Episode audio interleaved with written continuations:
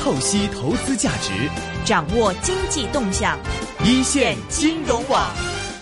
好的，现在我们电话线上是已经接通了中央人民广播电台华夏之声证券大本营主持林云老师。林云老师，你好。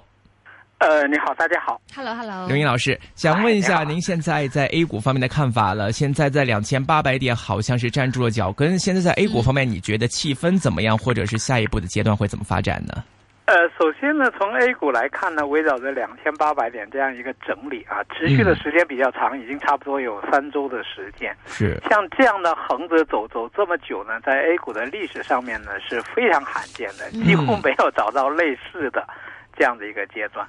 所以呢，这样的一个整理呢，就给投资者呢特别大的一个解读的一个空间啊。有些人会认为这样横盘啊，说明呢杀跌动能呢逐渐的减弱啊，会有反弹的机会。但也有些人呢会觉得呢，这个久盘必跌嘛，这样的横盘的结果呢，还是怕弱势，然后呢会再下台阶。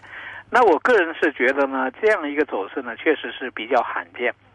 我是觉得呢，它横盘的时间呢，短期的角度来看呢，横的时间有点长，啊、应该逐渐呢会接近需要做一个方向的一个选择。嗯长期来看的话呢，又觉得它横横盘的时间呢还不够长，还不足以呢，呃，对两千八百点呢这一带呢确认它的价值中枢或者它的支撑的一个力度。因为 A 股呢有两句古谚啊，一句呢叫做“久盘必跌”，指的是短期走势；嗯。另外一个呢，呃，如果长期走势呢，横盘的时间足够长呢，A 股呢又会说横有多长树，横有多长啊，树呢就有多高啊，就意味着呢啊，一旦呢被确认的话呢，往往是一个大级别行情展开的一个位置。那我觉得目前来看呢，就是短期横盘时间呢，确实有点。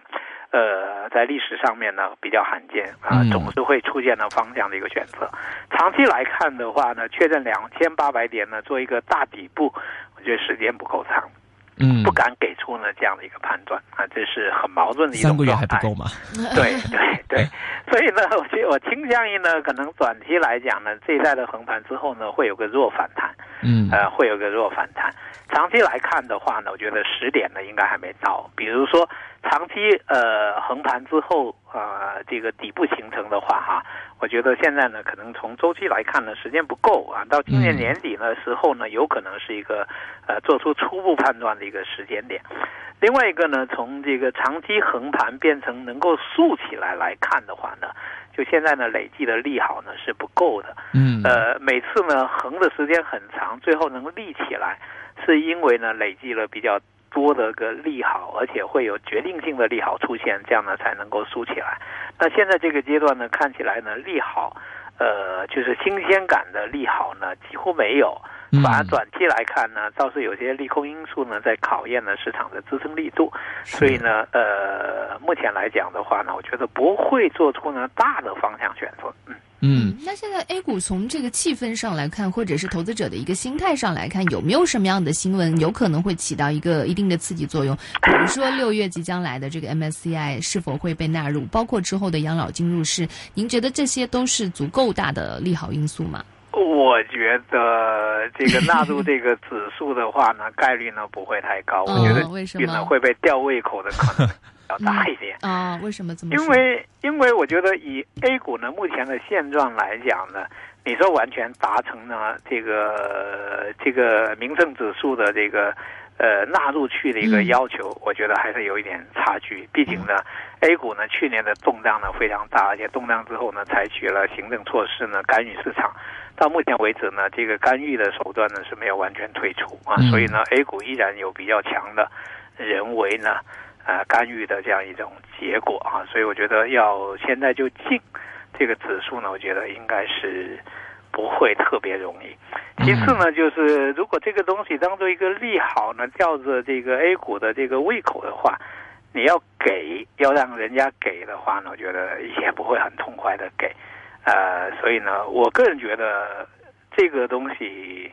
呃，不要把它当成很容易得到的一个东西。嗯第二一个呢，不要把它当成能改变 A 股的一个东西，嗯就是靠这个东西来改变 A 股，呃，嗯就此见底走牛，我觉得可能性呢也不大。然后呢，嗯我觉得在 A 股市场上面呢，千万不要拿外国的一些经验来做对标。嗯比如说拿韩国当年纳进去以后呢，走的如何如何好嗯啊，然后呢来假定 A 股呢能够走的有多么的好，我觉得这个应该是缺乏呢这个可比性。嗯我觉得韩国市场呢，它规模本身呢比较小，这样呢外部的资金啊、呃会给它呢强有力的一个影响。嗯第二一个的话呢，还要看当时呢这个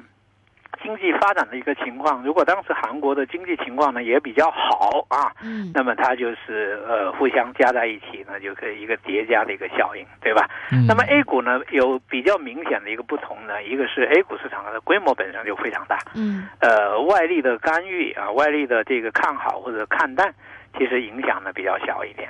对吧？呃，第二一个呢，如果 A 股这次的纳入纳入进去呢，是一个有限度的加了附加条件的纳入进去，那么也会意味着呢这个影响呃会略小一点。第三一个呢，A 股呢现在走不动的主要原因呢是基本面，就是嗯我们自己离得这么近的看，我们都觉得嗯不太是一个能上去的一个时候。你说老外看不清楚，他就能让他上去吗？我觉得这可能性呢也不是特别大啊，所以我觉得嗯对纳入这个指数呢，不要有抱特别大的一个期待。就算纳进去呢，也不要认为老外来了能够把 A 股呢弄成什么样，有太大的一个期待。就像以前我们看这个 Q 斐来了又能怎么样啊？？Q 斐来了又能怎么样？沪港通来了又能怎么样？嗯，决定的力量呢，还是在 A 股本身上面啊。这个呢，是我给投资者的建议嗯。第二一个呢，像养老金的问题，我觉得养老金呢，最终呢是需要 A 股，而不是 A 股呢需要养老金嗯啊。呃，这是一个关系。嗯第二一个呢是养老金来了呢，他是希望来 A 股赚钱，嗯他不是希望来 A 股当解放军啊，他也当不起这个解放军 嗯。这是第二条。第三条的话呢，养老金的入市呢，可能它有个倒逼的一个机制，就是会使得呃决策层或者监管层希望呢对市场呢进行根本上的一个治理，就让它呢内部的结构呢更加合理一点，机制呢更加呢规范一些，市场操纵的行为呢能够减少一些。所以呢，近期呢我们看证监会的动作，倒是有这个意思啊，就是在规范市场，在整顿市场。呃，在为呢一些长期呢做一些准备，那么可以认为呢，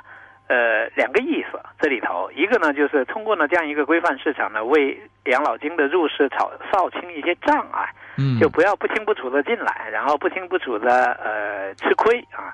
第二一个呢，就是我觉得管理层呢对市场的短期的指数的波动呢，已经没有像之前那么敏感了。比如说嗯之前的救市的时候，希望维持在四千点以上，一开始的时候，对吧？后来的时候呢，觉得能守在三千三这一带啊，后来呃不行了，下来了。下来以后呢，你看这次四月底的中央政治局的会议，其实已经讲的比较清楚，就是要的是市场的长期健康发展，要的是市场机制呢能够发挥作用。要的是呢，市场呃这个制度呢，基础制度呢能够建设起来；要的是呢，要严打这个市场的一些违规的一些行为，还有呢，要保护投资者。那么也就是呢，我的理解呢是，管理层呢对指数的波动呢没有以前那么敏感，就是没有很强的一个企图心，嗯非要把指数呢做到哪里去啊？这个呢，我觉得他已经是呃放下了，所以。呃，上面放下我们也得放下，对吧？要不的话呢，他放下了，我们还撑着，那不累死了吗？那另外一个呢，就是在目前的这个位置上面呢，你说国家队有没有护盘？我觉得是有的。嗯啊嗯，就是关键时候为什么能走着这么横着走的这样一种状态？包括今天成交量呢又下了一个小台阶，其实现在三千三百亿都不到了嘛，嗯对吧？所以我一再强调说，我们要习惯呢，指呃成交量呢下台阶，然后再下台阶，再下台阶，就是低量之后有低量。今天我们又见到了一个低量。第二一个呢，在每次低量的时候，或者说市场比较微妙的时候，总是能够看到呢金融股的表现要更好一些。像今天就很明显，一个是沪港通的资金在流入，第二一个呢就是像银行、保险，今天的表现呢要比过去呃若干时间里头呢都是要好一点，就相对强弱呢表现出资金在流入，涨幅呢在扩大。但全市场而言呢，实际上是活跃度呢是在下降的啊，这里头有一点背离。这个背离呢反映了在目前位置呢，国家队还是有限度的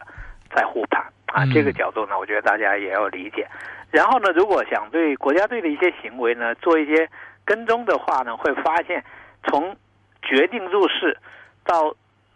中间呢经历的不同一些阶段，其实国家队呢在应对市场的策略上面呢，已经做了非常多的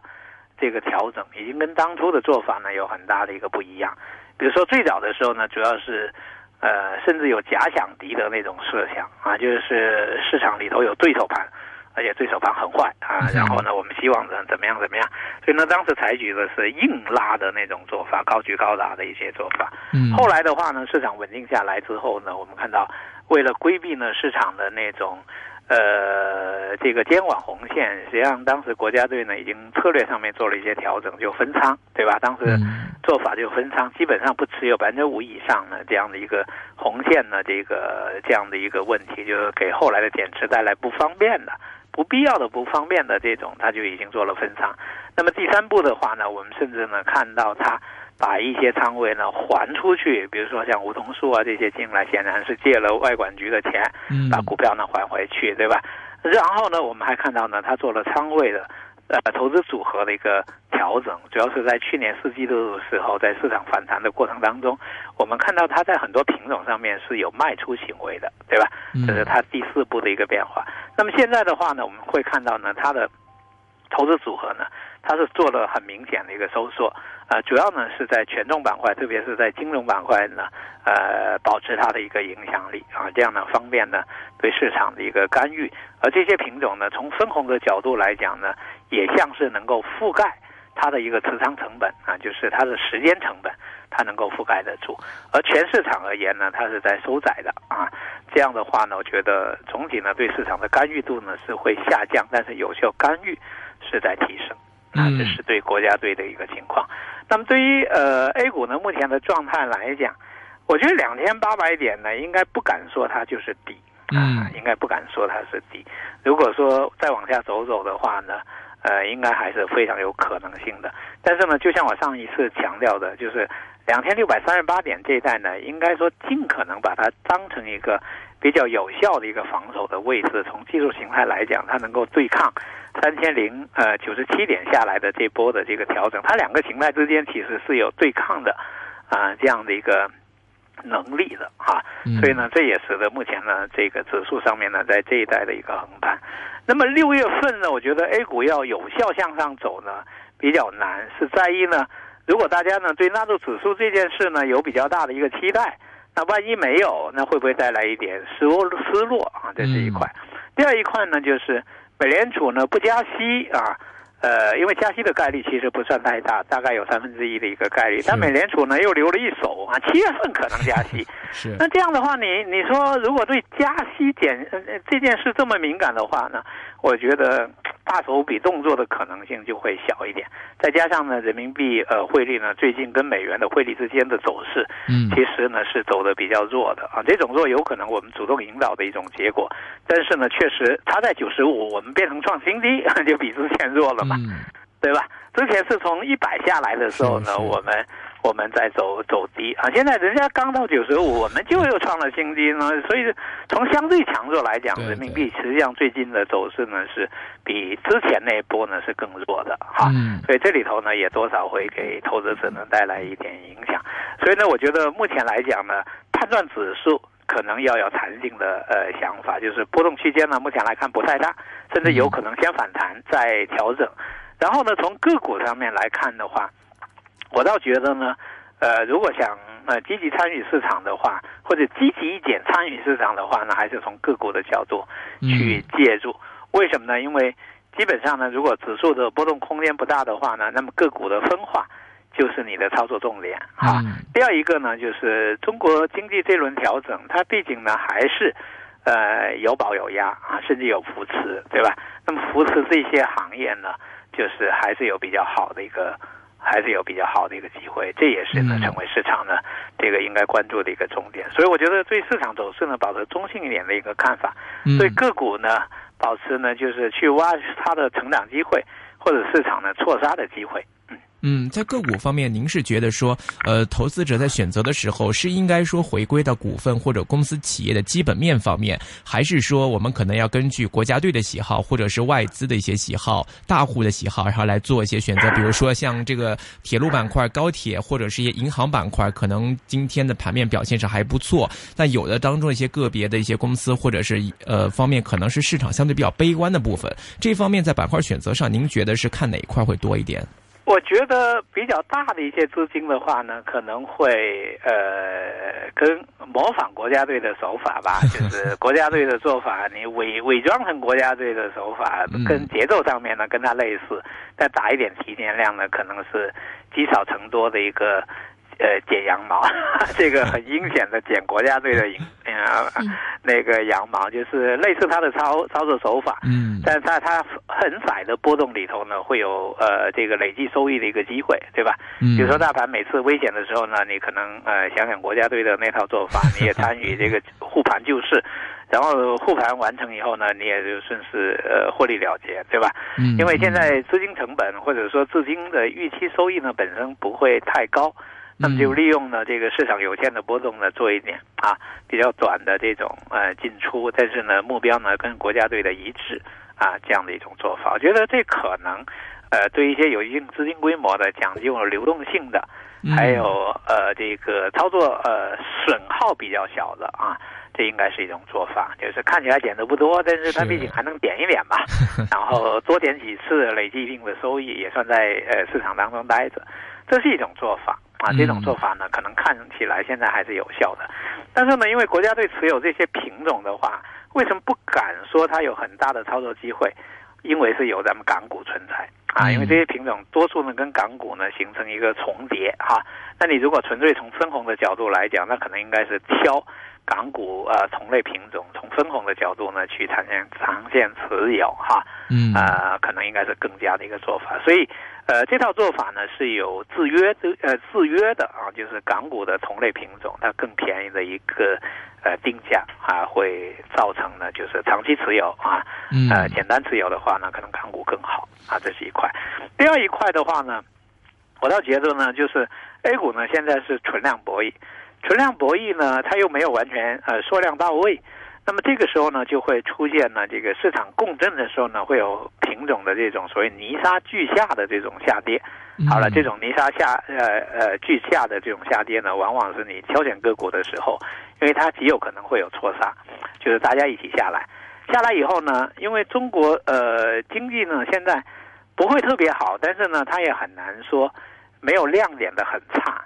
呃，这样呢就会导致呢，就是下来以后呢，呃，资金呢总是要寻找一些热点，而成为这里头的热点的话呢，就是有限的资金集中冲击某个板块的时候，嗯，它也会带来呢比较好的一个操作机会。那我觉得这这种做法呢，就是对市场呢比较了解的投资者呢可以去做的一种功课啊，就是市场每一轮下跌呢，第一你知道呢它是。它可能还是会重心下移，会下跌，而且可能会泥沙俱下，啊，所以下跌呢可能难以避免。那同时呢，你会呃乐观一点看，说，哎，这样的下跌呢可能会给我带来比较好的一个阶段性的操作机会。你也不要跟着它去杀跌出局，那你就如果跟着杀跌出局的话呢，那你这个操作呢就可能会有点问题。就是说，你可以利用这种杀跌去精选。一些品种来参与，而这种精选就回到您刚才讲到的，一定是从基本面上面去精选，是价值投资的手法，成长性投资的一个手法。为什么呢？我觉得走到现在这个阶段，存量博弈还有信心参与博弈的，他一定呢要有一些支撑自己买入的理由啊，就是我们通常讲的给个理由先，对吧？你需要有理由。那么。这个时候用什么样的理由去说服自己去买入？那无非呢就是说错杀啊，无非呢就是这个品种有成长性等等这样一些啊。所以呢，我觉得这个时候呢是一定要从价值投资和成长性的投资的角度来买入，因为这种买入呢，你不能寄希望啊说。后面有很多人来追涨，我觉得这个是不太现实的，因为存量博弈，嗯，呃，愿意参与市场的投资者呢数量不会太多。那么你只能希望于什么呢？就你的买入啊是有眼光的价值，就是你看的比别人准啊，嗯别人后来呢会反应过来，对吧？第二一个呢，因为是价值投资或者成长性投资，那么意味着呢时间有价值，一个阶段一个阶段呢，它的价值呢也会被认可，通过时间的推移被认可。所以呢，我觉得在 A 股来讲呢，在呃牛市之后出现了呃长时间调整之后，通常呢是做价值投资或者成长性投资呢比较好的一个阶段。嗯呃，就是现在这个阶段呢，我觉得至少可以往这个方向呢去做一些努力。那么，如果市场呢真的有机会呢见大底的话，它也是啊从个股的见底开始，对吧？一个市场的见底，它一定是从一些股票的见底呢开始。所以呢，从个股的角度呢入手，呃，也是会接近对的啊这样的一种状况。第二一个呢，从 A 股的这个经济周期去看，每个周期最终呢走出来的时候呢，都是因为又有一些行业成长起来，然后呢走出了这样的一个周期性的一个调整。那么也适合呢从呃基本面的角度，从公司的角度呢去选择呢这个投资机会。嗯所以呢，我觉得如果说压全市场而言呢，我不敢说它现在会比较快的临近呢这个呃底部的一个阶段啊，就是从位置到时间上面呢，我觉得现在下结论呢都有点早嗯，不是时候。但是呢，从个股的角度去讲的话呢，我觉得应该每次如果出现大一点的调整的时候呢，都适合在个股上面呢下点赌注。嗯，您刚刚有说过这个港股，呃，港股跟 A 股之间呢有一些股份的相互的牵制哈。那我们也看到有一些，比如说大型的这个龙头企业，像万达，最近也是终于这个私有化的一个定价五十二块八啊港币这样的消息，今天传出来了。那这样子的一些股份从港股回归到 A 股，您觉得现在其实港股也是有一点儿一潭死水的感觉，所以就是，呃，这这种大龙头企业回归 A 股的，对于 A 股来说有帮助吗？我觉得在总体预期呢没那么乐观的呃背景之下呢，大家捆绑在一起呢，可能会传导的就是大家都死水一潭的这样一种状况。啊，这个互相传染会有这样一个呃情况。对，但是呢，与此同时呢，就一定要注意到呢差异性的机会，或者不同市场当中呢，它有竞争优势的那部分所带动的一个机会，对吧？那么对于 A 股呢，当然就是它的高弹性，哪都是动的这种状态，包括政策呢对市场的影响呢非常大。所以我开玩笑讲，我说 A 股呢，就更像是猴子的那种状态，就是 而且是孙孙猴子的那种状态，就大圣七十二变的那种状态，对吧？他有很厉害的时候，大闹天宫的时候，但是呢，他也有可能被镇压，压在五指山底下的那种动不了的时候，嗯。就是 A 股的特点呢，就是高弹性、千变万化嗯。啊。呃，牛市的时候呢会特别好啊，熊市的时候呢就得老实一点，一点点来哈、那我觉得港股或者美股呢，它更像是那种变形金刚的那种类型，就是它的变化是有限度的变化，是受制约的这种变化。嗯啊，它是有原理的，它受约束的啊，这样一种变化。那么好了，现在呢，如果我们把 A 股啊、港股和美股啊放在一起的时候，那我觉得一定要啊看到呢，各自市场当中呢有优势的一些地方。我现在越来越觉得呢，美股和港股它的特点呢，就是它的结构的稳定，嗯，就是它的成熟性。嗯。体现出了它的价值，对吧？它有可能整体的啊弹性上面呢没有 A 股呢这么大，嗯。也没有 A 股呢这么多千变万化，但是呢，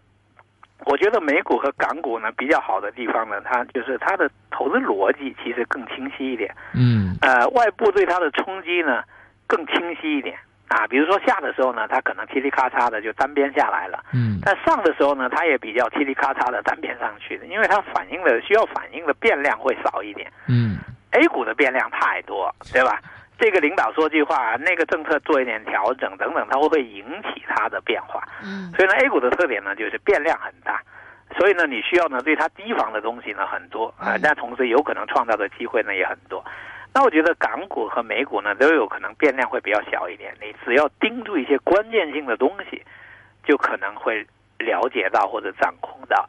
它的一个走势啊，这是一个我最近的一个体会。嗯第二一个的话呢，港股有可能在未来的时候呢，跟 A 股之间呢会形成一个比较清晰的，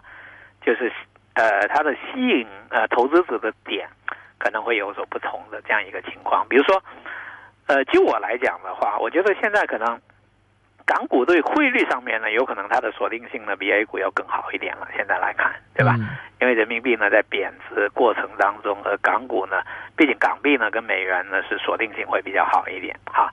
第二一个呢，就是港股呢，它有很多跟 A 股相似的品种呢，它如果更便宜，那是不是更适合长期的投资者去持有一点啊？嗯跟 A 股呢有一个错位的一个竞争优势啊，这个呢，我觉得好像也是要考虑的。第三一个呢，可能要考虑的就是沪港通当中，呃，会不会有些资金会觉得 A A 股呢太乱，